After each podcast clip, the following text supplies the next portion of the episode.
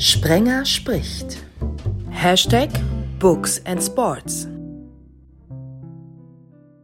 Seit kurzer Zeit gibt es den Rahmenterminkalender für die Fußballsaison 2022-2023. Daran merken wir, das nächste Jahr kommt näher. Katar, die schmutzige WM, zu Weihnachten leider auch. Eine Ausgabe hatten wir schon, 500 Tage vor Anpfiff.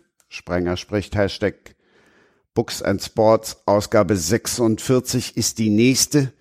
Im Grunde ein Jahr davor. Hallo zusammen und hallo Benjamin Best. Hallo Christian. Benjamin Best arbeitet als Autor unter anderem für die WDR Fernsehsendung Sport Insight, war Sportjournalist des Jahres 2019, ausgezeichnet für die Reportage Gefangen in Katar.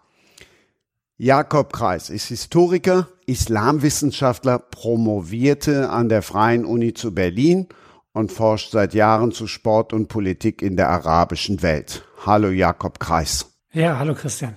Die dritte im Bunde arbeitet ebenfalls für die ARD, moderiert den Weltspiegel, war fünf Jahre lang Studioleiterin in Teheran, wurde ebenfalls vom Medium Magazin ausgezeichnet als beste Politjournalistin des Jahres und heißt Nathalie Amiri. So heißt sie immer noch, aber wir alle haben uns zu früh gefreut. Sie hat kurz vor der Produktion abgesagt, aus Sicherheitsgründen. Unser Verständnis ist groß. Wir sollen uns auch keine Sorgen machen, hat sie geschrieben. So ein bisschen Bammel ist ja doch immer noch da. Freue mich umso mehr, dass wir kurzfristig einen Ersatzmann gefunden haben. Christian Nandelstedt, hallo. Hallo, danke, dass ich dabei sein darf. Benjamin als Investigativjournalist auch schon mal bedroht worden, denn wenn wir bei Natalie, die irgendwann mal bei Books and Sport zu Gast sein wird, an ihr Buch denken zwischen den Welten von Macht und Ohnmacht im Iran, das liest sich ja teilweise schon bedrohlich. Naja, es ist auf jeden Fall so, dass man ähm, immer mal wieder in Situationen kommt, die unangenehm sind, die unangenehm sein können gerade wenn man in äh, autokratisch regierten Ländern unterwegs ist ähm, und dort von dort berichtet oder dort recherchiert. Von daher habe ich natürlich vollstes Verständnis ähm, mit mit mit Nathalie, denn die Sicherheit geht geht immer vor und ähm, ich hoffe, es ist nichts Ernstes und und wenn's wenn's ihre ihre Arbeit ähm, oder wenn's ihre Arbeit hilft, dann ähm, ja ist es natürlich besser, wenn sie wenn sie jetzt von diesem Podcast äh, erstmal fernbleibt, obwohl es natürlich traurig ist, denn ich glaube, wir alle hätten sehr gerne ihre Expertise und ihre Einschätzung gehört. Inwiefern warst du oder bist du selber schon mal bedroht worden? Äh, ich kann mich an einen Bericht erinnern, den ich äh, gemacht habe äh, im Vorfeld der Europameisterschaft, die in äh, Polen und der Ukraine äh, stattgefunden hat. Dort habe ich auf Zypern mit einem ähm, zypriotischen Funktionär, äh, mit einem zypriotischen Whistleblower gedreht und dann gab es äh, ja Anrufe von von zypriotischen Fußballfunktionären, FIFA-Funktionären. Ähm, der Whistleblower hat ein ein Restaurant freiräumen lassen ähm, die Dolmetscherin wollte mit uns nicht äh, auf der Straße gesehen werden. Also äh, türkische Fußballfans, die, die mich bedroht haben. Ähm, ja, also in dem Rahmen hat sich das bei mir abgespielt. Das ist ja schon schlimm genug. Jakob Kreis, ähm, wir sind ja hier beim Du, aber der Ehre halber wäre eigentlich ein Professor oder ein Doktor vorne anzustellen? ähm, ja, wir sind ja hier beim Du, da können wir natürlich auch gerne bleiben. Ähm, bis jetzt wäre ein Doktor äh, vorne anzustellen, wenn ich darauf bestehen würde. Ähm, der Professor kommt dann hoffentlich äh, bald dazu, da arbeite ich gerade dran. Äh, genau, aber ich denke, wir können hier einfach beim Vornamen bleiben. Also verzichten wir auf den Professor und auf den Doktor. Der Wissenschaftler sind dem Bedrohungen fern? Äh, also mir persönlich schon. Ich hatte zum Glück noch nie irgendwelche Probleme in der Hinsicht. Ähm, aber prinzipiell ist es natürlich Wissenschaftler nicht unbedingt fern. Also es gibt durchaus auch Kolleginnen und Kollegen, die da auch schon mal in Schwierigkeiten kommen.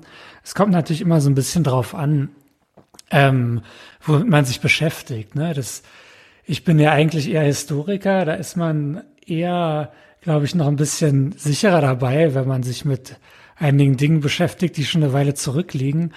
Ähm, das ist dann bei Kolleginnen und Kollegen, die sich mit ganz aktuellen Sachen beschäftigen, gerade auch im Nahen Osten durchaus manchmal ein bisschen anders. Da, wenn man da zur aktuellen Politik oder so forscht, ähm, kann man natürlich da auch schon mal so ein bisschen ins Visier geraten, ne? oder dass man da kein, kein Visum mehr bekommt und keinen Zugang mehr und so weiter. Das habe ich also alles schon, schon öfter gehört.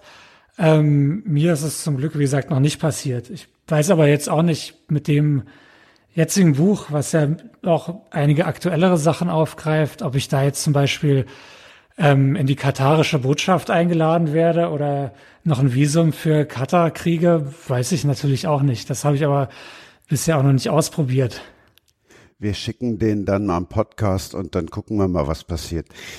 Christian, du hast auch üble Erfahrungen gemacht. Schilder doch mal, was dir passiert ist und damit bring dann auch gleichzeitig den HörerInnen dich einfach mal näher.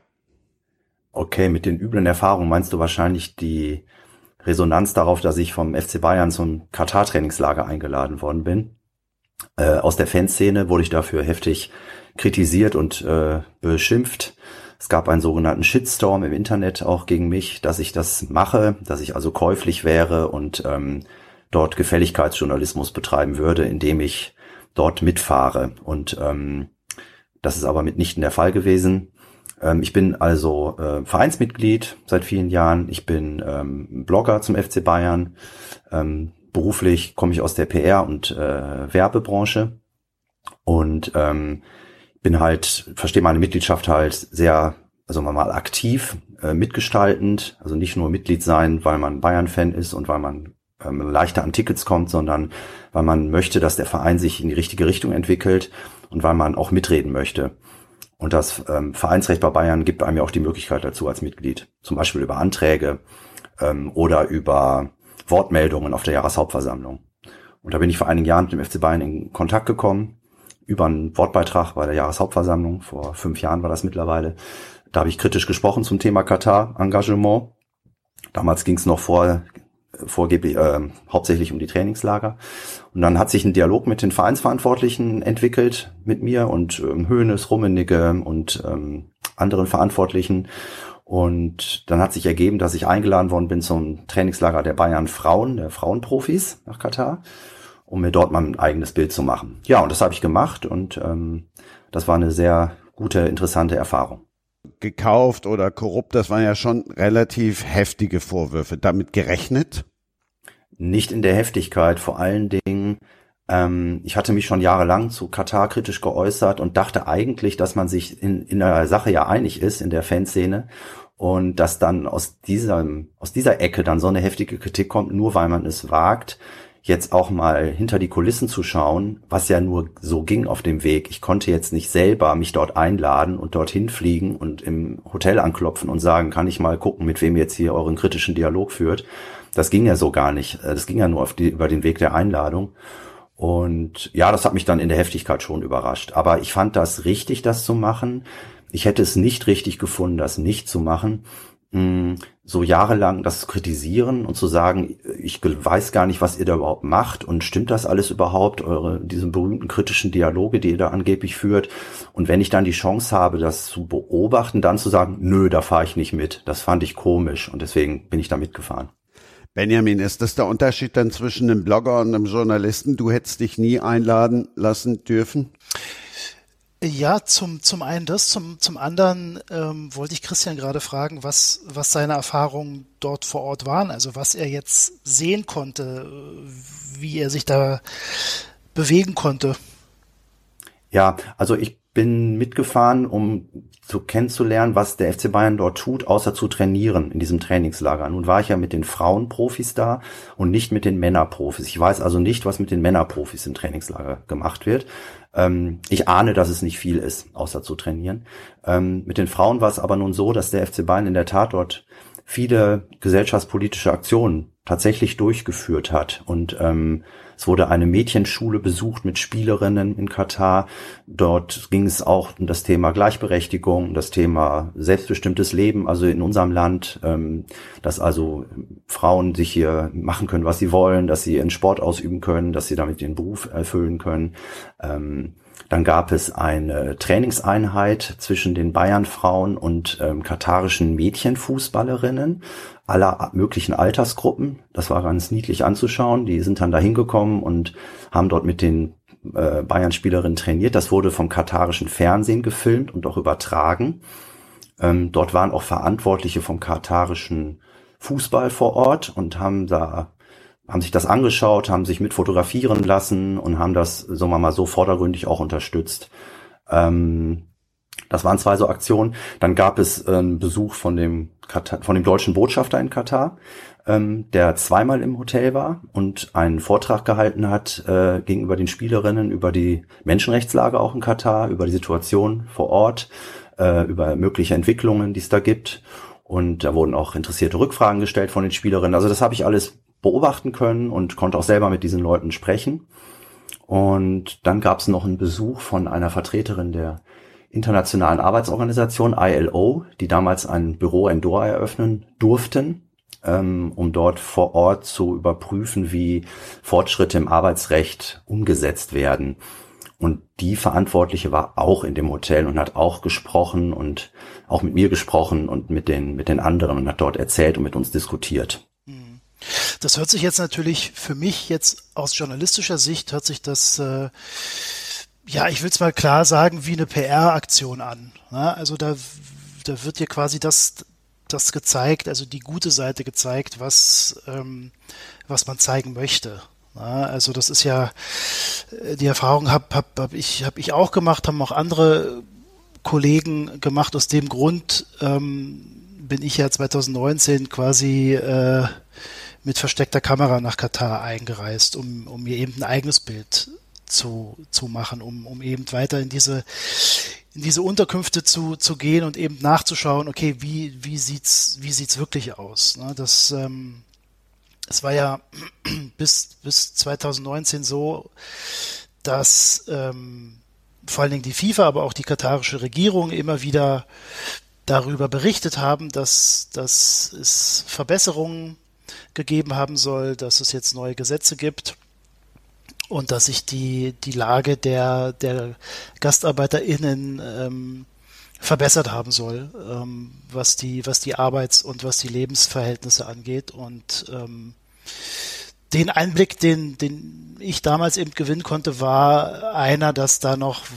weiterhin vieles im, im Argen ist. Ne? Ähm, Christian, du hattest ja gefangen in Katar äh, am Anfang angesprochen. Ähm, es, es war so, dass dass ich damals äh, knapp 130, ich glaube es waren 125 nepalesische Gastarbeiter getroffen habe, die teilweise acht Monate lang kein, kein Gehalt bekommen haben, die in sehr schwierigen Verhältnissen gelebt haben, ähm, denen die Reisepässe abgenommen ähm, wurden und, und all das waren ja Sachen, äh, wo die FIFA, aber auch die katarische Regierung eben gesagt hat, nein, das, das gibt es so nicht, nicht mehr und und das waren dann die Sachen, die, über die wir eben damals berichtet haben. Ähm, die FIFA musste dann auch, auch äh, erstmalig äh, zugeben, dass eben auch auf WM-Baustellen gegen, gegen internationale Arbeitsstandards verstoßen wird.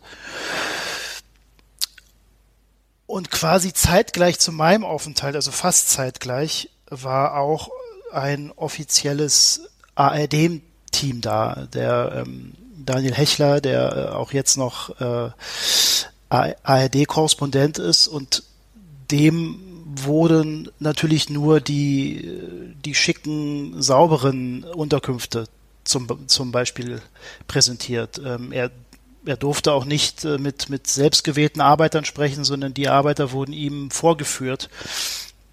Und ähm, der, der Chef war ähm, der Dolmetscher. Also man hat den, den Arbeitern doch, doch deutlich angemerkt, dass sie da ähm, ziemlich unter Druck stehen. Und von daher ist natürlich die Reise von Christian erstmal so zu bewerten, dass, dass, ähm, dass ihm letztendlich das präsentiert wird, was, was auch nur gezeigt werden soll. Ne? Also wenn jetzt Christian quasi selbstständig äh, losgefahren wäre und, und versucht hätte, in, in Unterkünfte reinzukommen, ähm, dann hätte er dort sicherlich ein anderes Bild vorgefunden. Ja, selbstverständlich. Das, das war mir auch von Anfang an klar. Ich bin aber kein Investigativjournalist, der dort ähm, auf eigene Faust recherchiert, sondern mein Ziel war ja von Anfang an, äh, den FC Bayern unter die Lupe zu nehmen, äh, was er dort tut und was er dort nicht tut.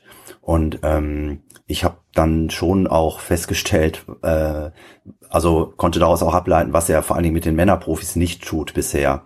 Ähm, denn solche Aktionen, wie mit den mit den Frauenprofis durchgeführt werden, werden mit den Männerprofis eben immer noch nicht durchgeführt. Das habe ich auch deutlich angemahnt. Ähm, für eine reine PR-Aktion würde ich das aber auch nicht halten, was dort geschieht, denn dafür ist das zu wenig hier in Deutschland ähm, bekannt, was der FC Bayern dort macht mit den Frauen. Also wenn das jetzt eine PR-Aktion wäre, dann sollten sie das auch anders ausschlachten. Also damit das auch hier eine Wirkung hat. Da war zu viel, da ist zu viel Arbeit äh, wird da reingesteckt in, in Vorgespräche, auch unter, den, in, unter dem Jahr, nicht nur zur Trainingslagerzeit, damit diese ganzen Sachen stattfinden können und da passieren. Und das ist schon, also der, es ist schon so, dass die der Verein meint, mit den, mit den weiblichen Profis dort gesellschaftlich was machen zu können, weil es eben auch das Thema der, der Frauenrechte gibt. Und er, er sieht darin dann einen Sinnzusammenhang. Ja, also es geht um Frauenrechte und wir schicken unsere weiblichen Profis darunter und demonstrieren dann damit, ähm, wie Frauenrechte bei uns in Deutschland geachtet werden und lassen diese Profis auch sprechen, äh, zum Beispiel mit Schülerinnen, ähm, um dieses Wertebild zu vermitteln. Ähm, und das finde ich jetzt erstmal okay. Das ist natürlich dann auch für PR genutzt werden kann, das ist, das ist ja klar. Aber ich sehe das jetzt nicht so als vordergründiges Motiv oder so. Oder erst recht nicht, dass mir da was präsentiert werden sollte. Also ähm, so viel Mühe machen die sich, glaube ich, nicht, um einem Vereinsmitglied da die große Show abzuziehen. Naja, es geht ja, es geht ja vor allen Dingen darum, dass du dann auch darüber berichtest und dass du das auch schrei und dass du auch das einfach beschreibst, was du dort gesehen hast. Ja, und, ja und, da hatte ähm, ich aber freie Hand. Ne? Ich konnte schreiben, was ich wollte. Ich musste das auch niemandem vorlegen oder so. Das, sonst wäre ich da auch nicht mitgefahren. Und ich habe dann darüber geschrieben, was ich beobachtet habe. Und ich habe auch meine Kritik erneuert, dass ähm, das mit den Männern auch passieren muss und dass vor allen Dingen das äh, Sponsoring, die Geschäftsbeziehungen zu Katar mit Qatar Airways ganz anders zu bewerten sind und für mich der eigentliche Sündenfall sind, also über das Trainingslager hinaus. Also das wird ja vom Verein auch bezahlt, das Trainingslager. Aber bei dem Sponsoring fließt halt Geld aus der anderen Richtung und da macht man sich abhängig von einem, von einem Staat und äh, hat da vertragliche Verpflichtungen und das ist äh, in meinen Augen eine Katastrophe. Die eigentliche Katastrophe. Ja, ich glaube, ich glaube, wir sind uns einig, dass, dass, ähm, dass jede Aktion gut ist, auch von, auch von der FC Bayern Frauenmannschaft, aber ich glaube, wenn Leon Goretzka oder Herr Kimmich mal ähm, durch ein durch ein Arbeitscamp gehen gehen würde, das das hätte natürlich einen, einen sehr sehr großen Impact. Absolut und da, genau das, also auch mit diese beiden Spielernamen habe ich kürzlich noch äh, dort auch genannt und dass ich das mir eigentlich wünsche, dass das auch mal passiert und dass ich auch glaube, dass diese Spieler offen dafür wären, so etwas zu machen. Und dann heißt es dann von Vereinsseite, das würde uns ja nur als PR-Aktion abgetan, wenn wir das machen würden. Das würde doch vor Ort überhaupt nichts bewirken. Es wäre doch nur hier für die Deutschen äh, zur Beruhigung, dass der FC Bayern dort was tut. die spielen das dann genau das zurück, was sie eben auch gesagt haben. Ja, es ist, ich glaube, es kommt immer auf das Wie an. Ne? Also ja. ähm, wenn man eine T-Shirt-Aktion macht und danach dann noch ein, ein Making-of Video, dann hat es natürlich auch eine, eine Auswirkung auf die, auf die, äh, auf die T-Shirt-Aktion. Aber wenn man das äh, seriös und, und, und vernünftig plant und ähm, die Spieler ja auch ähm, das, das einschätzen können und das beschreiben können, dann glaube ich, äh, muss das nicht unbedingt äh, sofort als, als PR-Aktion mhm. ähm, kritisiert werden. Ja, Zustimmung. Mhm. Der Wissenschaftler schweigt, hört kopfschüttelnd oder zustimmend zu? Nee, prinzipiell schon, schon zustimmend. Ähm, ich muss ja jetzt vielleicht auch mal einfach sagen, dass ich ja selber gar keine Erfahrung aus erster Hand mit, mit Kata habe. Ähm, insofern äh, finde ich das auch interessant, da, da zuzuhören von den Leuten, die da äh, vor Ort waren. Ähm, äh, ich habe auch im Buch ja hauptsächlich das aufgenommen, was ja viele andere schon äh, schon gut recherchiert haben, wie Benjamin eben und so weiter, die Arbeitsbedingungen, da ähm, kann ich erstmal gar nichts weiter, weiter zu sagen oder irgendwie hinzufügen. Ähm, prinzipiell stimme ich dem natürlich zu. Ich denke, es ist ganz wichtig, dass man eben diese engagierten äh, Fans hat, wie, wie dich, Christian, in dem Fall. Ähm, ne? Also nicht nur Fan, sondern auch Vereinsmitglied, aber trotzdem, dass eben was äh, auch aus dieser Anhängerschaft kommt und äh, diese Beziehung eben auch permanent irgendwie kritisch unter die Lupe genommen werden.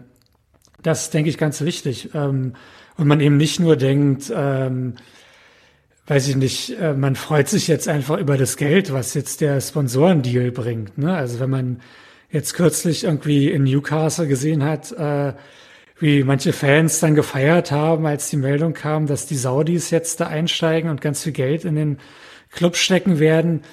Da denkt man sich natürlich auch, vielleicht ein bisschen mehr kritisches Bewusstsein wäre dann doch, doch auch ganz schön, ja. Ähm, und ich denke, das, das ist total wichtig und ähm, natürlich kann man sich dann immer streiten, was, was PR-Aktion ist, was wirklich was bewirkt und so weiter. Man muss sich natürlich klar machen, dass insgesamt, was der Fußball hier bewirken kann in die eine und die andere Richtung, ähm, ist natürlich immer nur ein, ein Mosaikstein auch der, der Beziehungen, meinetwegen zwischen Deutschland und Katar. Ne? Das ist natürlich auch klar, dass man auch nicht erwarten kann, dass äh, jetzt der FC Bayern äh, komplett die Bedingungen in diesem Land verändert. Ne? Das kann natürlich immer nur, kann natürlich immer nur ein Beitrag sein oder so eine T-Shirt-Aktion von der Nationalmannschaft. Das ist, ich finde das eigentlich gut, wenn man darauf hinweist und dabei bleibt und das eben immer wieder ins Bewusstsein holt. Und wir diskutieren ja jetzt auch eben sehr viel über Katar. Also ich glaube nicht, dass es ohne, ohne Fußball-WM und ohne Bayern-Trainingslager und alles, was mit dem Fußball zu tun hat, dass wir überhaupt so viel wüssten über die, die Bedingungen der Arbeiter da vor Ort, die natürlich ohne Fußball äh, genauso wären und auch in anderen Ländern der Region, wo jetzt keine WM ist, natürlich genauso schlecht sind. Da wird dann nur weniger drüber gesprochen.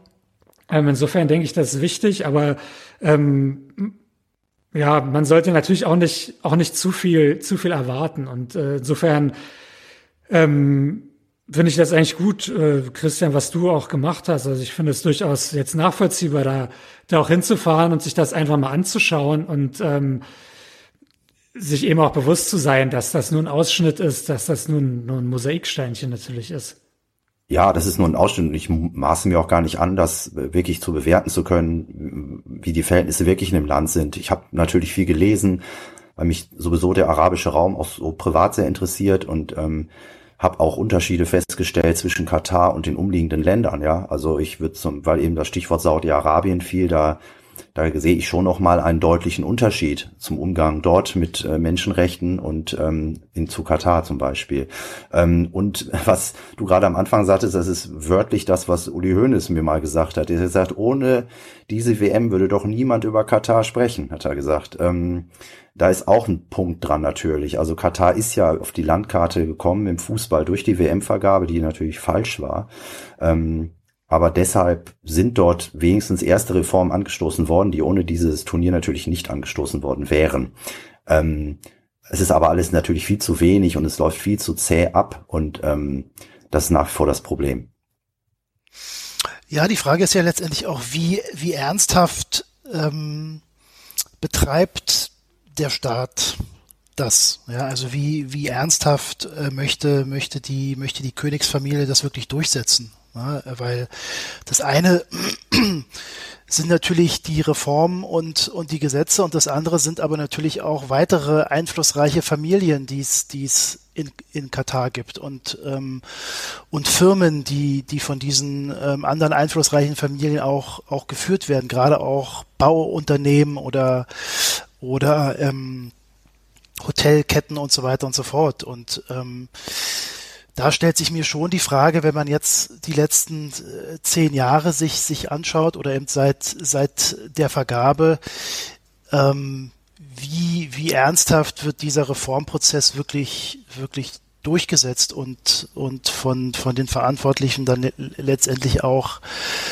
ähm, gepusht. Ich glaube, dass sie sich sehr, sehr wohl darüber bewusst sind, dass, dass vieles nicht funktioniert, ähm, dass sie aber natürlich durch auch diverse PR-Agenturen ähm, und auch durch, durch Fanreisen, ja, also Christian äh, ist ja nicht der, der einzige Fan, der, der ähm, nach Katar eingeladen wurde, sondern ähm, das gleiche wurde zum Beispiel auch mit Fans vom FC Liverpool gemacht im Rahmen der Club WM 2019. Inwiefern das natürlich auch Teil einer, einer Strategie ist, um ein Land zu verkaufen, um, um Veränderungen zu, ähm, zu verkaufen. Also ähm, auf der einen Seite haben wir eben die Verbände, die Vereine, die, die natürlich eine Nähe zu Katar haben, ähm, die eine Geschäftsbeziehung zu, zu, zu Katar haben und die natürlich ein Interesse äh, daran haben, dass, dass das Land positiv in der, in, in der Öffentlichkeit dasteht. Ähm, und auf der anderen Seite gibt es, gibt es eben nach wie vor Berichte von, von, von Journalisten, aber auch von, von, von NGOs. Ähm, es gab jetzt, es gab eine Vielzahl äh, von Reports von, von Amnesty oder von, von Human Rights Watch, die auf der einen Seite immer wieder die Verbesserung auch beschreiben und positiv erwähnen, aber gleichzeitig eben auch sagen, dass es weiterhin massiv an den Umsetzungen ähm, hapert. Und, und ähm, jetzt ist die WM im, im kommenden Jahr und ähm, ja, ich glaube, dass die Verbesserungen, die wirklich stattgefunden haben, letztendlich wirklich nur einem sehr, sehr kleinen Teil der GastarbeiterInnen ähm, zugutekommen wird. Na, wir dürfen auch nicht vergessen, dass über zwei Millionen GastarbeiterInnen in Katar leben, aber ja nur ähm,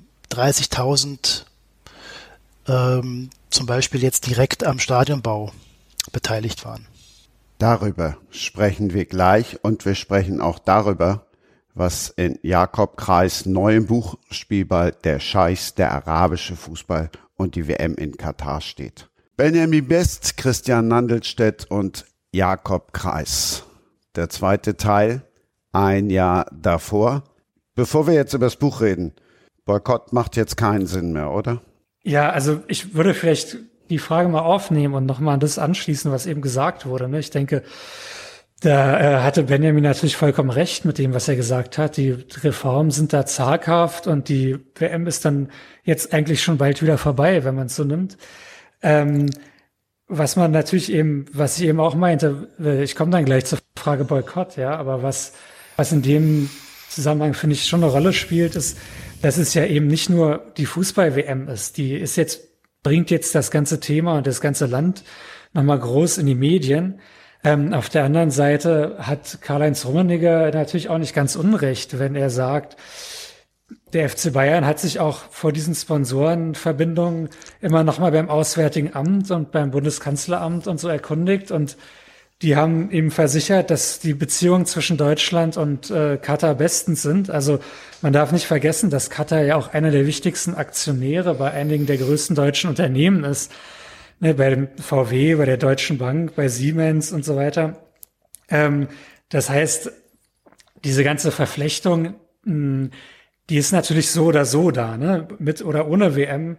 Ähm, und da finde ich es dann manchmal wie soll ich sagen, ich finde, man muss es sich eben klar machen, dass das alles immer nur ein kleiner Beitrag sein kann. Ähm, solange wir so gute Wirtschaftsbeziehungen haben, solange wir gute politische Beziehungen haben, ne, die westlichen Länder, die USA haben ja einen großen Militärstützpunkt, also beziehungsweise sogar ihr Hauptquartier für die Region in Katar. Auch Deutschland hat ja viele Waffen, vor allem nach Saudi-Arabien in dem Fall, schon exportiert und so weiter. Das das sind natürlich alles nochmal ganz andere Verbindungen, als jetzt zu sagen, der FC Bayern fährt da ins Trainingslager und äh, lässt sich irgendwie sponsern. Insofern ähm, finde ich das mit dem WM-Boykott ist einerseits wahrscheinlich jetzt zu spät und ähm, zum anderen finde ich das auch wirklich eine Sache, die, die natürlich nicht so einfach ist in, aus, aus vielerlei Gründen. Ähm, also ich finde es da besser, wir es waren ja auch schon hier bei dir im, im Podcast die Autoren von dem Buch Boykottiert Katar, ne? Dietrich Schulze-Marmeling und Bernd M. Bayer, die ja auch eigentlich sagen, ähm, es geht jetzt weniger darum, dass der DFB da nicht hinfährt oder dass die Leute ihren Fernseher auslassen, sondern es geht darum, dieses Turnier eben wirklich kritisch, kritisch zu begleiten und die äh, auch diese, diese Themen, die eben für Katar nicht so schön sind, anzusprechen und sich nicht einfach nur blenden zu lassen vom großen äh, PR-Event. Das, denke ich, ist das, ist das, was man da, was man da machen kann und was, was wichtig ist. Ähm, wobei, vielleicht noch ein letzter Punkt. Ich, ich finde halt, ähm, diese Sache mit Boykott und so weiter ist in gewisser Weise auch immer ein bisschen schwierig, weil man natürlich auch aufpassen muss, dass man da nicht immer nur äh, mit dem Finger auf andere zeigt. Das ist halt gerade in der äh, arabischen Welt und im Nahen Osten ist eben auch unter den Leuten, die da leben, ähm, wobei die Kataris jetzt innerhalb der arabischen Welt auch nicht besonders beliebt sind, aber äh, ist natürlich trotzdem häufig so dieses Gefühl, dass man gerne aus Europa sich so aufs hohe Ross setzt und dann sagt, hier bei euch die Menschenrechtslage ist ja so furchtbar, da können wir jetzt keine WM machen. Äh, die letzte WM war aber in Russland, ne? Und wir hatten auch jetzt in der, bei der EM hatten wir Spiele in St. Petersburg und in Baku in Budapest, wo es den ganzen Streit um die LGBTQ-Plus-Rechte gab und so weiter. Ähm, also ne, man, man hat eben auch oft dieses Gefühl, ja, man fährt jetzt mit dem, dem Frauenteam des FC Bayern dahin und zeigt jetzt mal, wie toll in Deutschland alles mit den Frauenrechten ist und wie schlecht es da ist. Also man muss bei aller Kritik, die natürlich richtig ist, das will ich überhaupt nicht sagen, ne, das ist schon klar, muss man auch immer ein bisschen aufpassen, zu sagen, immer nur zu sagen, gut, dort kann man es jetzt nicht machen und äh, bei uns ist aber alles wunderbar. Ne? Also da sollte man dann durchaus, finde ich, auch immer ein bisschen, ein bisschen selbstkritisch bleiben und ähm, man kann eben nicht immer nur sagen, ja gut, wenn die WM nicht in Deutschland stattfindet, dann haben wir sozusagen immer was zu kritisieren. Ne? Das kann dann auch mal leicht so rüberkommen. Obwohl natürlich, wie gesagt, diese Punkte Menschenrechtsverletzungen, äh, Autokratie, äh, keine Frauenrechte und so weiter, das stimmt natürlich alles. Aber ich finde, man muss da trotzdem manchmal ein bisschen, bisschen vorsichtig sein, auch gerade, gerade in der Region, die sich doch oft so ein bisschen bevormundet fühlt. Ähm, da, da, da muss ich einhaken, Jakob. Ähm, ich weiß jetzt nicht, ob ich das richtig verstanden habe, ob du ähm, das quasi, also dadurch, dass das Katar Geschäftsverbindungen zu großen deutschen Firmen äh, führt, du quasi die die die Verbindung zum zum oder vom vom FC Bayern zum zum zu Katar äh, ähm, erklären willst. Ähm, ich finde, dass dass ein, ein Club wie wie der FC Bayern auch eine sehr sehr große soziale Verantwortung trägt. Ähm, eine Regierung tut das natürlich auch, aber ich glaube, das ist nochmal ein, ein Unterschied, ähm, dem sich der, der FC Bayern ja auch gerne auf, auf, die, auf die Fahnen schreibt. Ähm, und ich finde, dass, dass Ausbeutung und die Menschenrechtslage äh, überall auf der Welt wichtig ist und, und überall auf der Welt zu zu kritisieren ähm, ist, wenn da, wenn da was im, im Argen liegt. Und äh, ich meine, es gab äh, große Proteste äh, vor der Fußballweltmeisterschaft in Brasilien, vor den Olympischen Spielen in, in, in Brasilien. Es gab äh, Proteste vor, vor der WM in, äh, in, in, in Russland. Und ähm, ich finde, dass es sehr, sehr wichtig ist, dass es Fußballfans, NGOs, aber auch Journalisten gibt, die, die äh, immer wieder darauf hinweisen. Und ähm, von daher, ja, gehe ich da mit deiner, mit deiner Erklärung nicht so konform und, und ähm, glaube, dass, dass auch der, auch der FC Bayern oder gerade der, der FC Bayern da eine, eine andere Verantwortung hat als, ähm, als Wirtschaftsunternehmen, obwohl natürlich der FC Bayern ja auch ein Wirtschaftsunternehmen ist, das ist völlig klar, aber ähm, es ist aus meiner Sicht eben etwas anderes. Das ist natürlich, äh, also ich, ich bin da, ich bin da natürlich vollkommen bei dir. Ich will jetzt auf keinen Fall irgendwie Katar verteidigen oder die WM und die Fußballverbände und so weiter. Ich war auch immer dagegen, also dass die WM da stattfindet. Das ist für mich gar keine Frage. Ähm, ich finde nur, man hat zum Teil an den Fußball so ein bisschen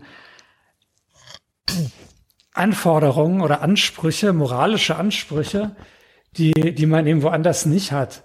Ähm, und ich finde die, also aus meiner Sicht ist das manchmal so ein bisschen, hat das manchmal so eine, bisschen so eine romantische Note, dass man, natürlich tragen die Vereine und Verbände auch dazu bei, indem sie sich immer so darstellen, ähm, als ob sie jetzt das alles nur irgendwie aus Menschenliebe machen würden und nicht aus Profitgründen.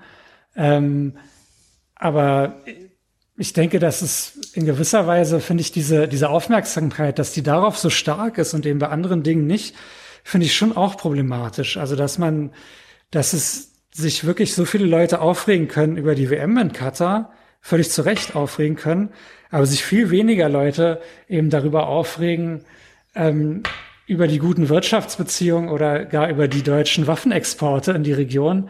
Das verstehe ich ehrlich gesagt nicht so ganz da finde ich dann doch, dass ähm, man kann es blöd finden mit der WM und so weiter, aber es gibt doch andere Dinge, die eigentlich noch wesentlich blöder sind und die auch diesen autokratischen Staaten dann auch wesentlich mehr nützen, als die WM zu haben als PR-Event. Das ist das, was ich, was ich dazu sagen wollte. Ich finde die Kritik natürlich vollkommen richtig und natürlich gab es auch bei Russland Kritik und und bei anderen. Ähm, trotzdem denke ich, muss man da eben so ein bisschen aufpassen, dass man jetzt nicht einfach nur sagt, man sollte da die WM wieder wegnehmen. Aber wenn die Kataris hier bei uns in, in VW investieren und wir unsere Waffen von Heckler und Koch da irgendwie verkaufen können, dann ist alles gut. Das finde ich dann irgendwie auch ein bisschen die falsche Haltung. Ja, gut, das ist natürlich nicht, ne? Also das ist natürlich auch äh, massiv zu kritisieren, das ist völlig klar. Glaube, das hat was mit der, mit der Funktion des Fußballs zu tun in unserer Gesellschaft, dass der Fußball ja so ein, so ein Ventil auch ist für, für die Menschen. Bei dem Club, dem man angehört, mit dem man mitfiebert und mitleidet, dass dort alles gut sein soll, was sonst nicht so gut läuft in Politik und Wirtschaft, was auch vielfach undurchschaubar wirkt. Und dann hat man da so eine ganz populäre emotionale Geschichte wie den Fußball und dort kann jeder ja mitreden. Es gibt 83 Millionen Bundestrainer und dann kann auch jeder mitreden bei einer WM in Katar und das kritisieren. Ich glaube, das ist was anderes, als wenn ich jetzt schaue, wie ist denn die Eigentümerstruktur bei Volkswagen und oh, da hat Katar einen Prozentanteil und das muss ich jetzt mal kritisieren. Also wo kann ich das überhaupt machen? Auf der Jahreshauptversammlung von, von VW? Also, aber im Stadion kann ich einen Banner hochhalten und habe sofort auch eine mediale Aufmerksamkeit und das, das schwingt da, glaube ich, auch mit. Und ich glaube auch, dass das die WM für Katar schon sehr wichtig ist. Also weil du eben meintest, ähm, die Wirtschaftsbeziehungen wären da eigentlich wichtiger als jetzt so, eine, so ein Fußballturnier. Ich glaube, dass Katar schon Sportswashing betreibt und sich damit weltweit präsentiert ähm, gegenüber einer Milliarden von Menschen, die diese WM im Fernsehen anschauen werden. Das hat natürlich eine ganz andere Wirkung als ähm, Business Deals zu vereinbaren im, in Hinterzimmern. Und ich glaube schon, dass deshalb diese WM unglaublich wichtig ist. Und ähm, auch ich frage mich aber, und da bin ich sehr gespannt, was passiert denn mit diesen angefangenen Reformen, wie ich das mal nenne, wenn, die, wenn der WM-Zirkus wieder weg ist? Ähm, geht das dann weiter oder ist dann Feierabend? Ich hoffe, dass es weitergeht, weil Katar, glaube ich, auch dauerhaft unabhängiger werden will von, von Gaserzeugung und Ölverkaufen und auch mehr Wirtschaft anziehen will und ähm, auch Bildungsprojekte anstößt. Also es gibt ja universitäre Bemühungen in Katar und kulturelle Bemühungen um dort einfach auch attraktiv zu werden als, als Staat, als Handelspartner über Öl und Gas hinaus.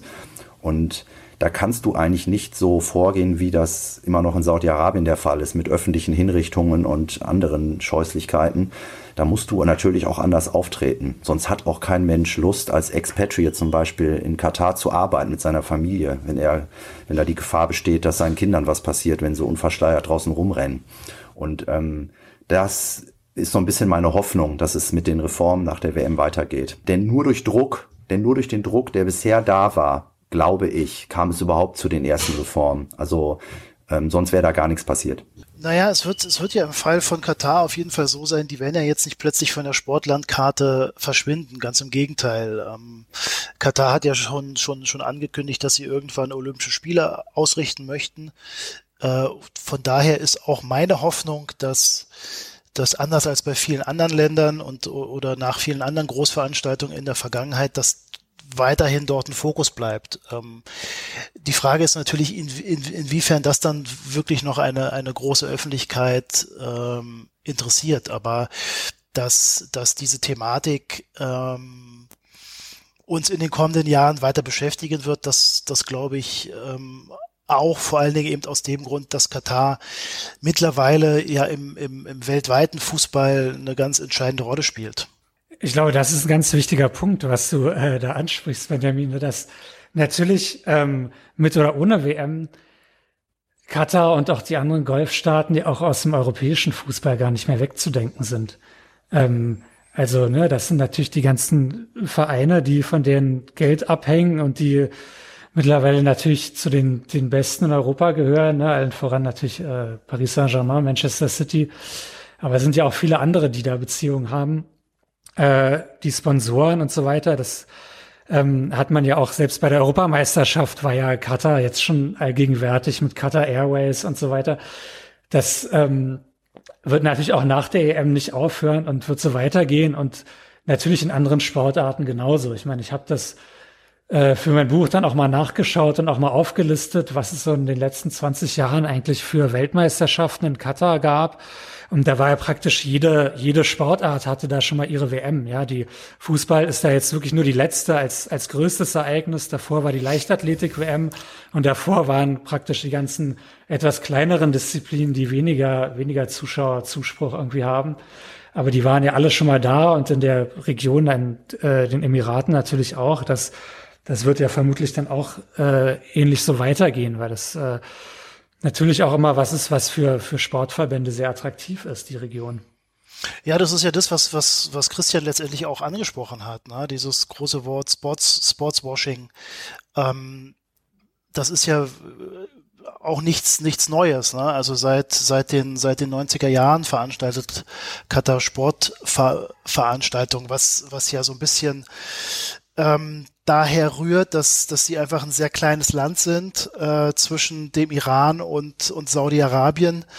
Ähm, und dieses warnende Beispiel oder dieses schlimme Beispiel, als der äh, Irak äh, in Kuwait einmarschiert ist, ähm, das wollte Katar unter allen Umständen verhindern. Und aus, aus diesem Umstand ist, ist, ist eben diese, diese Strategie entwickelt worden, dass man durch Sportveranstaltungen auf, auf, die, auf die Weltbühne kommt. Und ähm, das hat Katar wirklich perfektioniert und mit dieser, mit dieser ähm, umstrittenen Fußball-Weltmeisterschaft, ja, das wird jetzt letztendlich der Höhepunkt sein. Aber ähm, ich wollte noch eine Sache sagen zu äh, ja zu dieser Fanwut und zu dieser Boykottfrage. Das hat natürlich auch damit zu tun, unter welchen Umständen diese, diese Weltmeisterschaft vergeben wurde. Ähm, die, die Staatsanwaltschaft in den USA, in New York, geht ganz klar davon aus, dass Stimmen gekauft wurden. Die gehen davon aus, dass diese WM gekauft wurde. Ähm, es gibt sehr viele Hinweise auf, auf Unregelmäßigkeiten. Ähm, und ich glaube, dass, dass das natürlich auch mit dazu führt, dass ähm, dass die große Öffentlichkeit, das sind ja jetzt mittlerweile nicht, nicht nur die Fußballfans, aber, aber die letzten Umfragen zeigen ja auch, dass in Deutschland die, die, also ein Großteil der Bevölkerung sagt, die deutsche Nationalmannschaft soll, soll an, an diesem Turnier nicht, nicht teilnehmen. Und äh, dass, dass diese, ähm, dass diese ganzen Vorgeschichten natürlich auch dazu geführt haben, dass, äh, dass die Stimmung ähm, in Deutschland, aber nicht nur in Deutschland so ablehnend gegen, gegenüber dieser, dieser Welt, Weltmeisterschaft ist. Ja, wobei man da natürlich auch wieder sagen muss, dass bei dem, was über 2006 alles so im Nachhinein rauskam, ich auch immer finde, man, man tut es dann immer leicht zu sagen, klar, das war natürlich alles gekauft, war es ja sicher auch. Aber ob das jetzt wirklich eine Ausnahme darstellt, wäre ich mir gar nicht so ganz, gar nicht so ganz sicher. Ne? Und da war es eher, Weiß ich nicht, da haben ja eher nee, manche, das, manche. Das ist ja sogar, sogar die Regel, dass, ja, dass ja, äh, also, Fußball-Weltmeisterschaften verkauft wurden. Aber das macht es ja nicht besser. Also. Nee, natürlich nicht. Ich meine nur, dass als zum Beispiel in Deutschland haben ja manche, soweit ich es mitbekommen habe, auch manche Journalisten, die jetzt recherchiert haben zu diesem sogenannten Sommermärchenskandal, die haben dann eher eher noch ein bisschen Gegenwind bekommen, auch von manchen Fans oder von manchen fußballinteressierten Menschen, so nach dem Motto, äh, ne, in Kommentaren und wie das eben so läuft, aber so nach dem Motto, man, jetzt macht uns nicht unser schönes WM-Erlebnis 2006 kaputt und so weiter. Da tut man sich natürlich leichter dann zu sagen, äh, man sollte jetzt da die WM wieder wegnehmen, weil man die irgendwie sowieso nicht haben wollte und weil die eben sowieso nicht bei uns stattfindet. Ähm, wie gesagt, was ich sagen wollte, ist nur, ich, ich finde das alles vollkommen richtig. Ähm, nur man sollte eben auch ein bisschen äh, die Selbstkritik auch, auch behalten und ähm, nicht dann eben so sehr nur auf andere zeigen. Das ist eigentlich alles, was ich, was ich sagen wollte. Weil da ist es, wenn man sich mit Leuten in der Region unterhält, fallen denen natürlich auch ein paar Sachen ein, die sie sehr kritisch in Europa sehen, auch was Menschenrechte zum Beispiel angeht.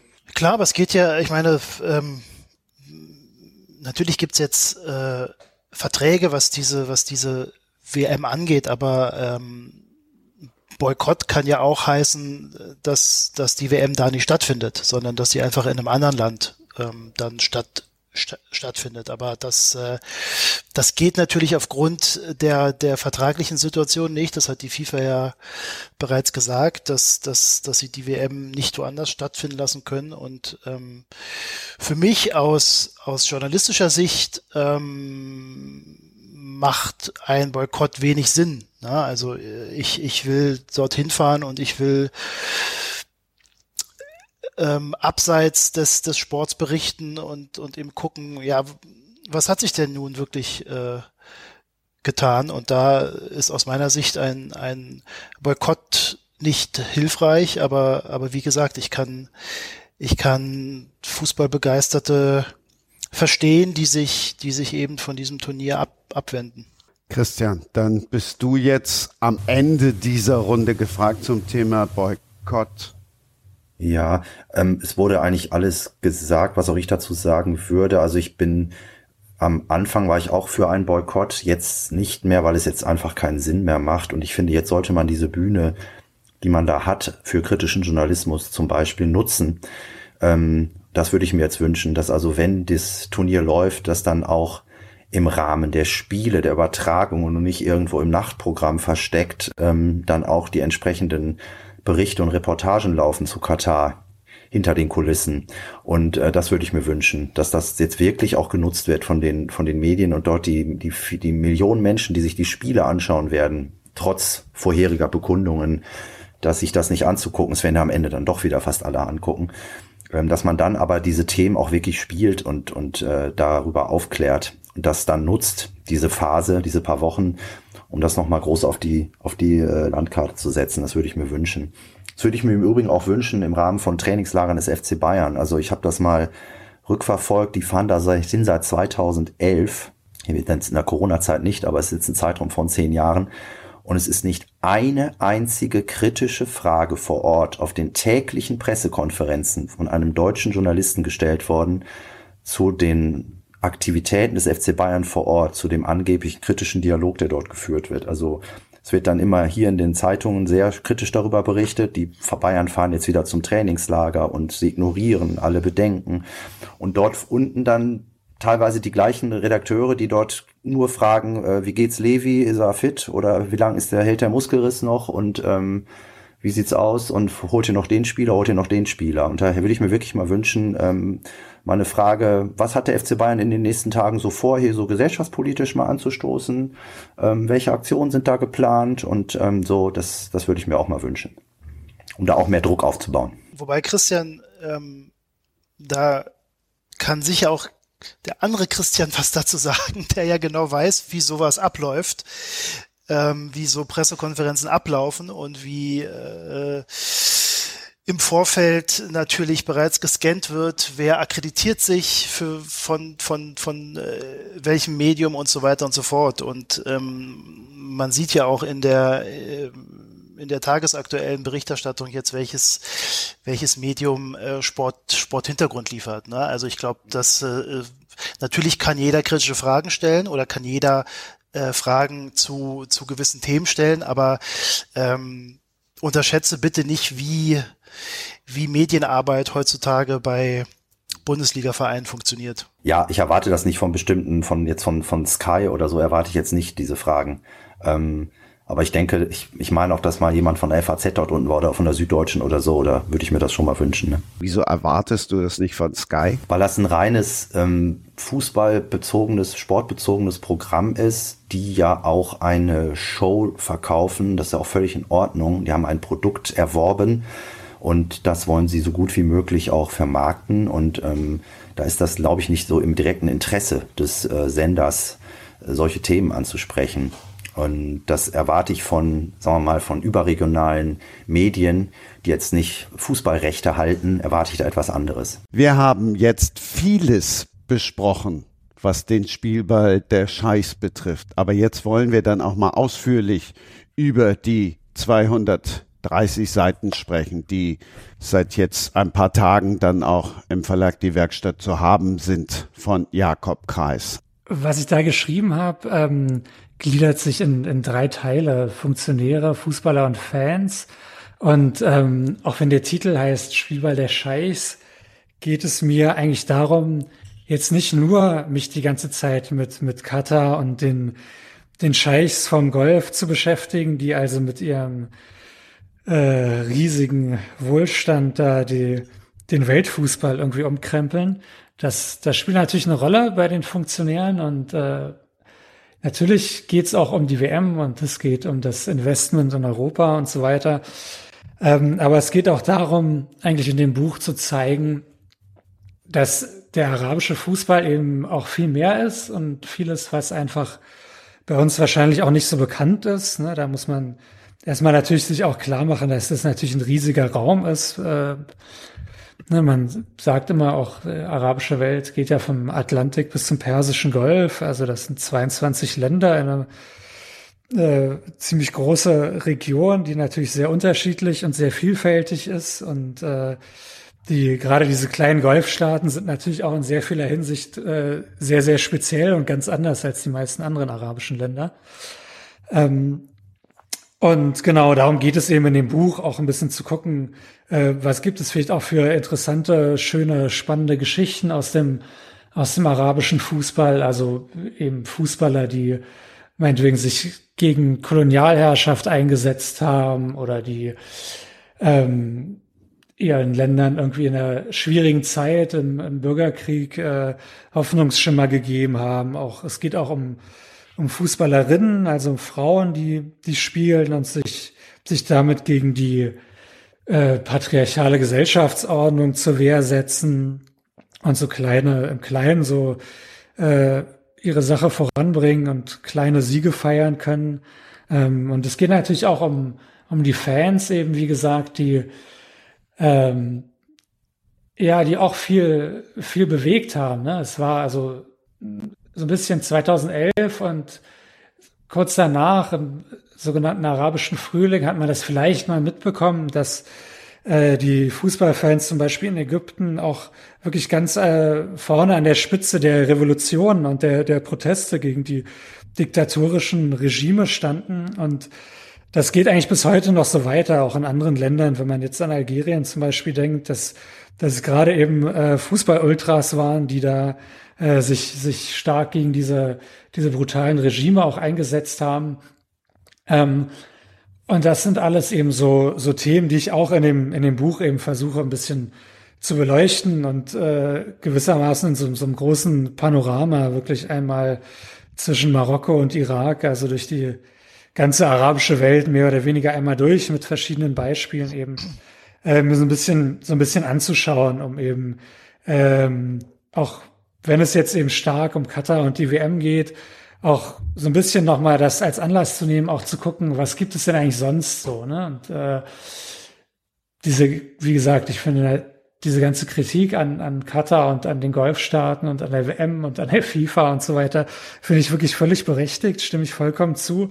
Ähm, aber ich wollte eben zeigen, dass es auch nicht alles ist, was man vielleicht mit arabischem Fußball äh, verbinden muss oder verbinden kann, sondern dass es da eben auch noch ganz tolle und interessante, äh, vielleicht auch überraschende Seiten gibt, die eben in Deutschland und in Europa gar nicht gar nicht bekannt sind. Weil natürlich, äh, man redet immer viel davon, dass in Katar Fußball ja auch gar nicht so gar nicht so ein großes Ding ist eigentlich. Es gibt da auch gar keine richtigen Fans. Ne? Es ist niemand in den Stadien und es, ist, es gibt überhaupt keine Fußballtradition wie woanders. Ähm, das ist natürlich besonders absurd, dass die WM jetzt ausgerechnet da stattfindet, äh, vor allem jetzt nach dieser Ära der Geisterspiele. Ähm, aber natürlich ist trotzdem in den meisten arabischen Ländern ist Fußball natürlich auch die Sportart Nummer eins. Und es gibt eben, wie gesagt, total begeisterte, begeisterte Fans und, und spannende, heiße Derbys und Rivalitäten und Traditionen und die Geschichten, die damit zusammenhängen. Und das wollte ich eben so ein bisschen ähm, in dem Buch mal ein bisschen bekannter machen. Es klingt aber ja eher jetzt positiver als gedacht. Ja, also doch, es ist auch, es ist auch durchaus so gemeint, wie gesagt. Es ist nicht, äh, wie gesagt, mir geht's überhaupt nicht darum, irgendwie Katar oder so in Schutz zu nehmen äh, oder jetzt diese WM zu verteidigen, das überhaupt nicht. Ähm, aber es ist eben, die arabische Welt ist eben natürlich viel mehr. Und wie gesagt, diese Länder sind einfach sehr, sehr unterschiedlich. Ähm, und man hat eben hier in dem Fall Katar und auch die anderen Golfstaaten und Saudi-Arabien hatten wir natürlich eher das Phänomen, dass wir da autokratische, brutale Regime haben, die den Fußball vor ihren Karren spannen und natürlich auch in einer ganz furchtbaren, irgendwie gewissermaßen so neureichen Art mit, mit ihrem Geld aus dem, dem Erdöl und Erdgas da um sich werfen, um den, den Fußball zu übernehmen. Und das hat ja teilweise dann bei manchen auch wirklich was wie so ein, wie so ein Hobby von Leuten, die nicht mehr wissen, was sie mit ihrem Geld anfangen sollen. Ja, das ist natürlich irgendwie, irgendwie ganz furchtbar. Aber es gibt eben natürlich auch die andere Seite. Ne? Das Fußball ist eben auch außerhalb dieser Länder, teilweise auch in den Ländern, äh, natürlich auch Breitensport und äh, hat, kommt irgendwie von unten. Ne? Das gibt diese, es gibt diese Fans. Also wie gesagt, es gibt eben in, in Katar, da, da wurden ja anscheinend teilweise auch Gastarbeiter bezahlt, um ins Stadion zu gehen und dafür Stimmung zu sorgen. Ne? In, in anderen Gegenden, in Nordafrika, in Algerien, Marokko meinetwegen, da wäre es der Regierung ganz lieb, wenn weniger Leute ins Stadion gehen würden, äh, weil die dann eben auch gerne mal regimekritische Sachen da singen und sich auch mal mit der Polizei anlegen und eben Missstände ansprechen im Stadion, die man so draußen, wenn man alleine ist, eben in solchen Ländern nicht so leicht ansprechen kann. Wenn man aber das zusammen mit 20.000 anderen Leuten im Stadion singt, ähm, ist es eben einfacher, da bestimmte Sachen zu sagen und zu kritisieren oder sich auch lustig zu machen über die Herrschenden. Ähm, genau, das sind eben ganz, ganz unterschiedliche, widersprüchliche Facetten, die, die diese arabische Region da auch im Fußball bietet. Ja, wobei man ja auch sagen muss, also ich stimme dir erstmal dazu, natürlich, wenn wir zum Beispiel uns auf den, äh, den, den arabischen Frühling anschauen und, und äh, welche Rolle dort ähm, Fußballfans gespielt haben. So ist es aber in Katar und ich meine, das haben wir jetzt ja schon äh, wirklich auch ausgiebig äh, besprochen, steckt natürlich äh, hinter dem Fußball da eine totale Strategie ja? und und ähm, das, das äh, unterscheidet sicher Katar ähm, von, von vielen anderen Ländern ähm, auf der Welt. In der Region sicher nicht. Ne? Auch das, ähm, Saudi-Arabien ist jetzt gerade bei bei äh, Newcastle ein, eingestiegen. Ähm, wir haben äh, Manchester City und, und die Vereinigten Arabischen Emirate. Ähm, das ist da einfach, einfach äh, nochmal etwas anderes. Ja, und, und ähm, von daher glaube ich, ist es auch wichtig, dass man das ähm, so auch deutlich beschreibt. Dann jetzt mal flapsig gesprochen, wenn ich jetzt ins letzte Kapitel gehe, unter Fazit zum Beispiel, das steht dann Ende 2020, wollte ein Mitglied des Herrscherhauses von Abu Dhabi Anteile an Beitar Jerusalem kaufen, dem israelischen Club mit den anti-arabischen Fans wie gesagt, etwas flapsig, aber das heißt, du reichst die Arschkarte dann gerne auch mal ein bisschen weiter. Also dir ist es zu billig, jetzt zu sagen, Katar ist alles schuld. Naja, Katar ist natürlich an vielem schuld. Ähm, aber mir ging es darum, einfach nur zu gucken, dass es auch noch durchaus auch noch andere Aspekte gibt, die man mit der Region und Fußball verbinden kann. Ne? Das ist ja nicht, wie gesagt, es geht nicht darum, irgendwas Positives über Katar zu sagen, äh, das sage ich im Buch auch nicht. Ähm, es geht einfach nur darum zu zeigen, wie, wie vielschichtig das Ganze ist. Das ist natürlich eine ähnliche Geschichte jetzt, diese Geschichte mit Beta Jerusalem und Abu Dhabi, dass die ähm, das dortige Herrscherhaus, was ja auch äh, Manchester City unter anderem gekauft hat, ähm, dass die jetzt nach dem, nach dem Vertrag mit Israel und der Aufnahme von diplomatischen Beziehungen mit Israel äh, auch sich gedacht haben, sie könnten da einsteigen. Da sieht man, dass es wirklich äh, dann nur ums äh, einerseits ums Geschäft geht und andererseits darum, eben bestimmte Beziehungen zu knüpfen. Da ist es dann eben auch egal, dass Beta Jerusalem ja wirklich in Israel dafür bekannt ist, dass es eben diese ganz strengen anti-arabischen, rechtsgerichtet, jüdisch-nationalistischen Fans hat. Äh, das ist dann am Ende ist das auch nichts geworden, diese, diese Übernahme. Äh, aber das, das ist natürlich ein Teil auch in gewisser Weise dieser, dieser Sportswashing-Strategie, die man dann natürlich aus Sicht von Abu Dhabi auch durchaus auf Israel ausdehnen kann, wenn man jetzt gute Beziehungen hat, was ja jetzt mittlerweile auch ganz offiziell der Fall ist. Ähm, es ist aber eben, insgesamt muss man sagen, ist das, ist das Buch kein, kein Buch über Katar, sondern es ist eben ein Buch, was, was viel größer die Region nochmal in den Blick nimmt. Und man muss natürlich auch sehen, dass es auch in Ländern wie Saudi-Arabien, also ich meine, ich habe mich zum Beispiel auch ein bisschen dann beschäftigt mit Frauenfußball in Saudi-Arabien. Ne? Das ist halt, natürlich ist einerseits Saudi-Arabien geht es auch darum, sich gut darzustellen. Ne? Saudi-Arabien hat auch ziemlich schlechte Schlagzeilen, negative Schlagzeilen in den letzten Jahren produziert durch diesen Mord an dem kritischen Journalisten Jamal Khashoggi zum Beispiel in Istanbul ähm, und durch den Jemenkrieg und durch natürlich äh, fortgesetzte andere Menschenrechtsverletzungen wie Auspeitschung, Hinrichtungen und so weiter, Frauenrechte, ähm, alles Mögliche.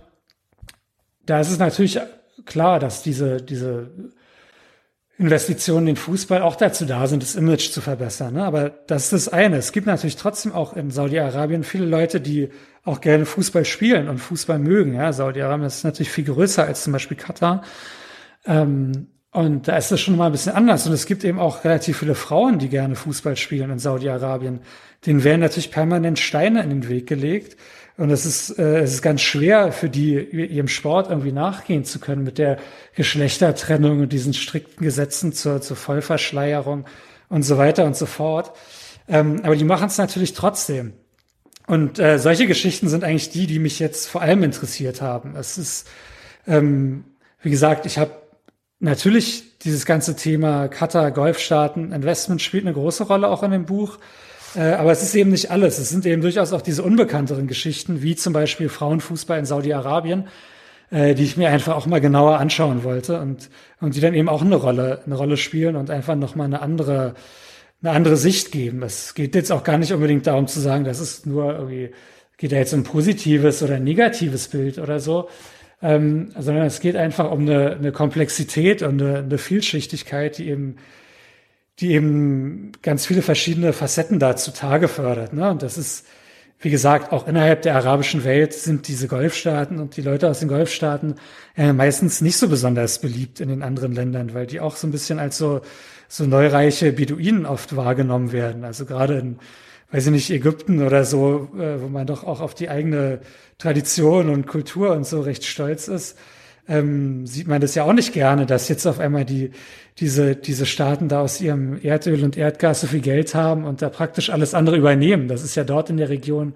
auch so. Die kaufen ja eben nicht nur Fußballvereine und Sachen in, in Europa, sondern natürlich auch in, in der Region selber, in den ärmeren Ländern. Ne? Das ist auch klar. Zum Thema Fußball in Katar, Frauenfußball.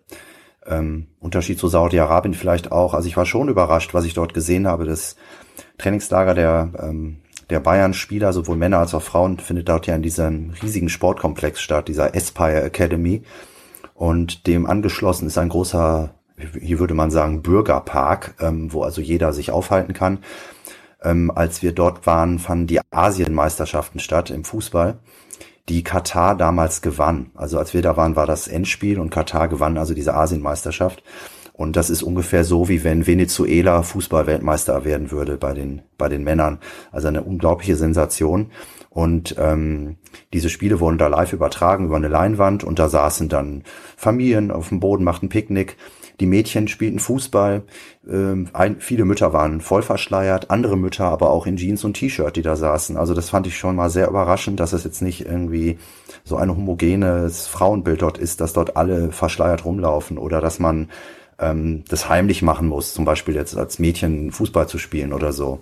Ich glaube, das ist da eher so ein Unterschied zwischen eher progressiv eingestellteren Familien und konservativeren Familien, wie die das, wie die auch diese islamischen Regeln ausleben. Das fand ich sehr interessant zu beobachten. Ähm, und diese, diese Asienmeisterschaft, diese Fußball, also Katar hat nicht viele eigene Einwohner, eigene Bürger, sind nur sehr wenige. Ähm, aber damals war ja auch noch der Boykott von Saudi-Arabien und den anderen Golfstaaten gegen Katar, ähm, der dazu geführt hat, dass die eigene Bevölkerung in Katar sich komplett hinter den Monarchen gestellt hat. Man hatte da so eine Wagenburg dann gebaut und äh, wir sind hier alleine gegen alle anderen um uns herum. Und jetzt wären wir auch noch Fußball-Asienmeister.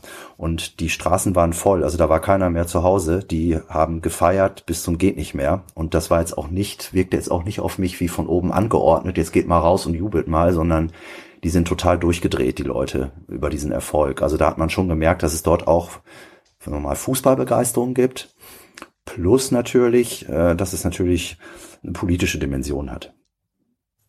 Ja, klar, und man sollte natürlich auch nicht, ne, wenn man jetzt sich mit sowas beschäftigt, auch wie Frauenfußball in der Region oder so, man, man hat dann von hier aus ja, denke ich oft, wenn man sich damit nicht so auskennt, einfach so ein, so ein viel homogeneres Bild, ne, wie du es auch gerade angesprochen hattest, ne, dass man eigentlich vielleicht so ein bestimmtes Bild auch im Kopf hat. Und die Unterschiede sind natürlich gewaltig, ne? Schon, wie du sagst, schon in einem Land und zwischen den Ländern natürlich auch. Ne? Also ich meine, dieses Beispiel, was ich jetzt hatte mit Saudi-Arabien, da ist ja schon der große Aufreger, wenn die Frauen jetzt spielen mit so Sportkopftüchern und langen Trainingssachen. Das ist ja schon wirklich ein ganz großer Schritt und was ganz Neues irgendwie für Saudi-Arabien, ja. Hm. Äh, wenn man jetzt, sage ich mal, nach Tunesien schaut oder nach Algerien oder Marokko oder so, da würde keine Spielerin irgendwie auf die Idee kommen, dass sie anders als eine deutsche Fußballspielerin da auf dem Platz steht. Mit, natürlich mit kurzen Hosen und mit irgendwie offenem Haar, dann halt was mit Pferdeschwanz oder was auch immer, ne? Also das ist, das ist sozusagen ein ganz, ganz anderes Thema, so. Das, das sind natürlich so Dinge, die man vielleicht oft gar nicht so, gar nicht so auf dem Schirm hat, ne? Also ich habe auch im Buch darüber geschrieben, die an, anscheinend die erste Schiedsrichterin, also die erste Frau, die Profispiele in der ersten Liga bei den Männern gepfiffen hat, außerhalb Europas, war anscheinend in Tunesien vor einigen Jahren. Ähm, das sind eben auch so Dinge, wo man dann wirklich diesen absoluten Kontrast hat, auch zwischen den einzelnen arabischen Ländern. Im Jahr 2019 gab es ein Jugendfußballturnier, also kurz nachdem wir da waren mit zum Trainingslager ähm, zwischen U19 oder U17 Mannschaften, lege ich mich jetzt nicht fest, von europäischen Spitzenteams. Da war der FC Barcelona, da war Bayern München, da war äh, mit Trainer Miroslav Klose, da waren noch andere Vereine, ähm, auch aus England und Russland und die haben dort ein Turnier gespielt. Das wurde von diesem großen äh, Fernsehkanal Be in Sports übertragen. Und dieses Jugendturnier, das waren also Jungs, äh, wurde gepfiffen ausschließlich von Schiedsrichterinnen ähm, in Katar. Und äh, aus diesem Grund wurde dieses Turnier von äh, Bean Sports wurde übertragen, aber es wurde in Iran zum Beispiel nicht gesendet. Die senden sonst alles, was dieser Sender überträgt, aber das wurde nicht gesendet, weil die nicht zeigen wollten, dass äh, Schiedsrichterinnen dort aktiv sind, dass Frauen dort aktiv sind. Jetzt kann man natürlich auch wieder überlegen, war das jetzt eine Provokation von Katar gegenüber diesen Nachbarn oder steckte da jetzt eine liberalere Haltung dahinter? Ich fand es nur halt interessant zu, zu beobachten. Und ich weiß nicht, wie viele Jugendturniere es in Deutschland gibt mit äh, männlichen Teams, wo es nur weibliche Schiedsrichterinnen gibt. Das hat bei uns aber wahrscheinlich eher damit zu tun, dass es am Schiedsrichterinnen Nachwuchs mangelt. Das mag sein, ja, kann sein. Ist trotzdem interessant, oder? Benjamin, war dir der Ansatz zu wissenschaftlich von Jakob? Ich meine, so gehen Wissenschaftler ja vor.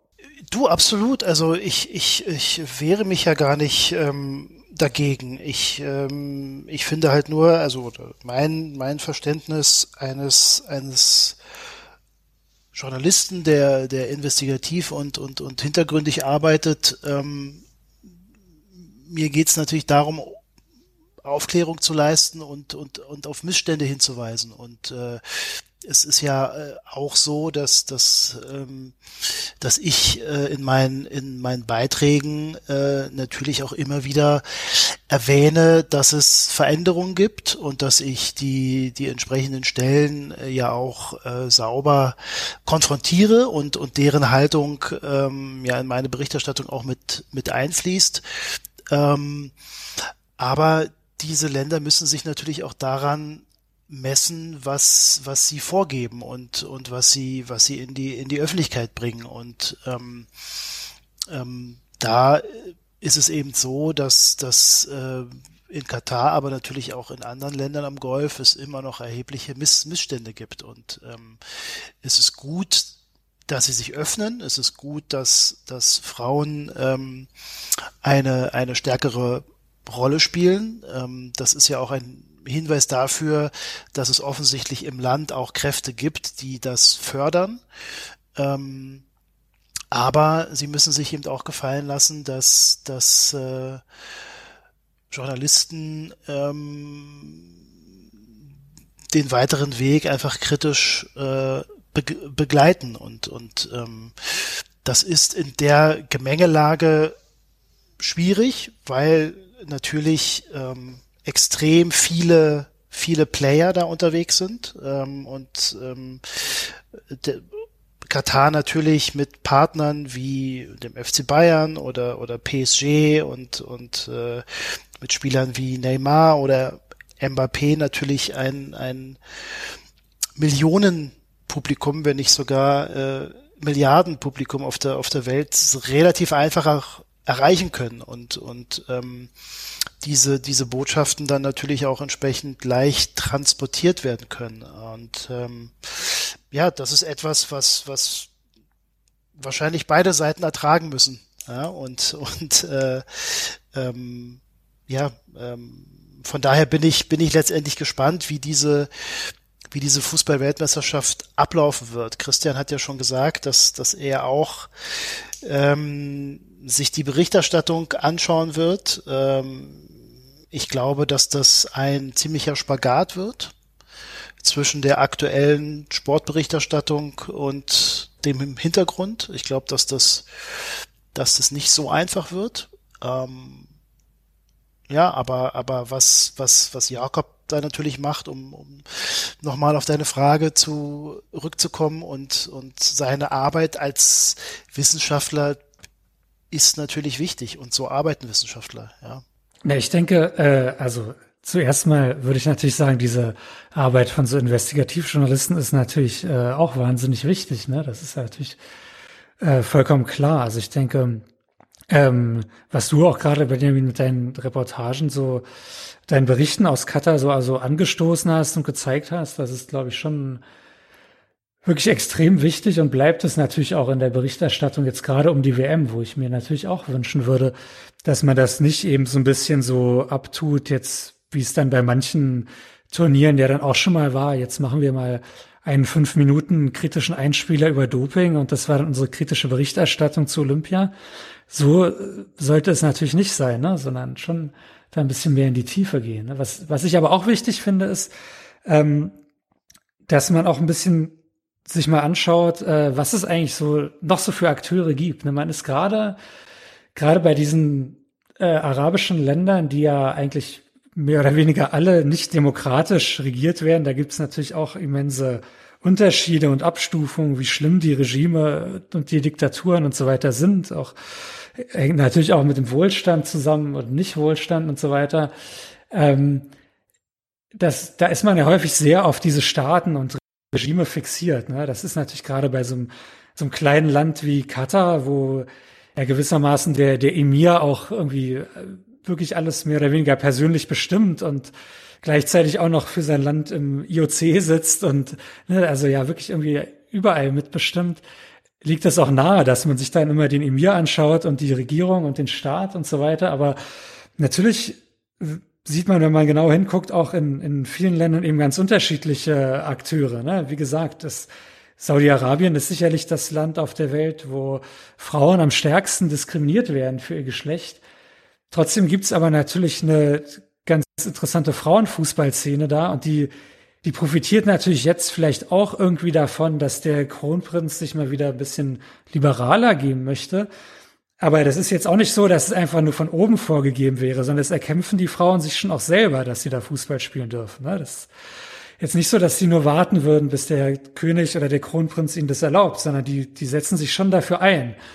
Ähm, und ebenso natürlich auch in vielen anderen, vielen anderen arabischen Ländern, was eben, ja, gut, seit dem gewissermaßen dem Scheitern des arabischen Frühlings auch vielleicht wieder so ein bisschen aus dem Blick geraten ist. Ne? Aber natürlich gibt's eben auch noch diese, diese kritischen Fußballfans, die weiterhin, weiterhin kritisch sind und versuchen, äh, kritische Fußballfans heißt eben anders als in Deutschland nicht kritisch gegenüber dem Verband oder ihrem Verein, sondern das heißt kritisch gegenüber Regierung, ihrer Regierung, die sie mehr oder weniger unterdrückt. Ne? Also das ist wirklich nochmal eine, nochmal eine andere Nummer, nochmal ein anderes äh, Engagement, was diese Leute da, da bringen unter den, unter diesen unfreien Bedingungen, die, die da vorherrschen. Ähm, und ich denke, das ist auch was, was man, was man durchaus sehen könnte und wo ich halt auch finde, ähm, man kann durchaus auch, auch was davon lernen oder was heißt was davon lernen? Man kann gerade vielleicht solche kritischen Fans zum Beispiel kann man ja durchaus auch als Vorbild nehmen und sagen, Mensch, das ist toll, was die zum Teil erreicht haben. Da können wir ja als Fans auch was erreichen, wenn es nur, wenn es nur jetzt im engeren Sinne irgendwie mit Fußball zu tun hat. Ne? Das, das ähm, finde ich auch ganz wichtig, dass man das auch, auch sieht und jetzt nicht, äh, ja, man durchaus auch sieht, dass, dass auch in der Region es, es eben Dinge gibt, äh, die schon, schon auch zum Vorbild taugen oder die auch interessant sind und auch ähm, eben nicht nur Katar und die WM das einzige Thema sind, was einem, was einem einfällt beim arabischen Fußball. Aber das ist, äh, das widerspricht sich natürlich überhaupt nicht mit, mit, mit deinem Ansatz, Benjamin, da auf Missstände hinzuweisen. Das ist natürlich genauso richtig und genauso wichtig und das, das kommt natürlich in meinem Buch genauso vor, äh, nur dass ich nicht investigativ recherchiere natürlich, das ist ja klar. Drei spannende Perspektiven, einiges an Konsens, ein bisschen was an Dissens, auf jeden Fall viel, viel Diskussionsgrundlage. Ich fand es sehr spannend, darf mich bei euch bedanken. Der erste Dank geht an denjenigen, der als letzter zugesagt hat, an den Namensvetter, Christian Nandelstedt. Ja, danke, dass ich dabei sein konnte. Es war eine super interessante Runde. Ich habe auch selber noch mal einiges dazugelernt ähm, über den arabischen Raum und ähm, werde mir auf jeden Fall dieses Buch besorgen. Das finde ich sehr interessant, auch was so im, im Fußball, im Frauenfußball dort passiert.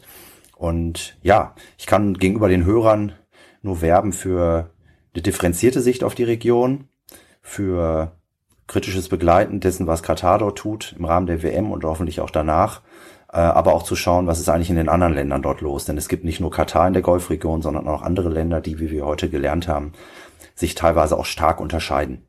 Äh, ja, vielen Dank auch. Ich äh, fand es auch wirklich sehr, äh, sehr interessant. Ähm, auch gerade so ein bisschen, ja, nochmal diese, diese Fanperspektive von dir, Christian, ähm, diese engagierte Perspektive und auch von dir, Benjamin, die diese investigative Perspektive und die Erfahrung von vor Ort eben eben zu hören. Ähm, wie gesagt, ich bin überhaupt ja selber gar kein gar kein Katar-Experte. Ich äh, würde schon sagen, dass ich Experte für den arabischen Raum bin, aber eher mit dem Schwerpunkt Nordafrika. Insofern fände ich das natürlich super, auch nochmal mit Leuten ins Gespräch zu kommen, die auch direkt Erfahrungen von vor Ort im Zusammenhang mit diesen Themen äh, haben. Und genau, es hat mir auf jeden Fall viel Spaß gemacht und äh, genau, ich hoffe natürlich auch, dass es jetzt bei den Leuten, die uns zugehört haben, dazu anregt, auch diese WM dann in einem Jahr, mehr oder weniger genau in einem Jahr, doch durchaus kritisch zu begleiten und äh, vielleicht auch ein bisschen mehr darüber wissen zu wollen, als jetzt nur die Spielergebnisse. Ja, auch von mir nochmal vielen Dank, lieber Christian, für die, für die Einladung. Ähm, hat Spaß gemacht und äh, ich werde mir Jakobs Buch auf jeden Fall kaufen. Ähm, ich glaube, dass das äh, sicher ein sehr spannendes Werk ist, vielleicht auch mit, mit ein paar äh, Rechercheansätzen für mich, für, für die Zukunft. Und ähm, ansonsten geht, geht äh, ja meine Berichterstattung und meine Recherche zu den Umständen rund um dieses Turnier natürlich weiter. Wir sprechen auch in der nächsten Woche noch ein bisschen über Katar und haben erneut einen Investigativjournalisten dabei, denn Es geht im Grunde genommen um den Bundesliga-Skandal. Die Canellas-Papiere. Andreas Lampert spricht dazu. Dann der Sportjurist Bott, der hat auch gleichzeitig einen Thriller geschrieben über einen Anwalt, der da Pirlo heißt. Und Janet Clark, die engagiert sich sehr für Frauen und hat auch einen Thriller geschrieben und aber auch viele andere Bücher. Also, danke und tschüss. Das war Sprenger spricht. Hashtag Books and Sports.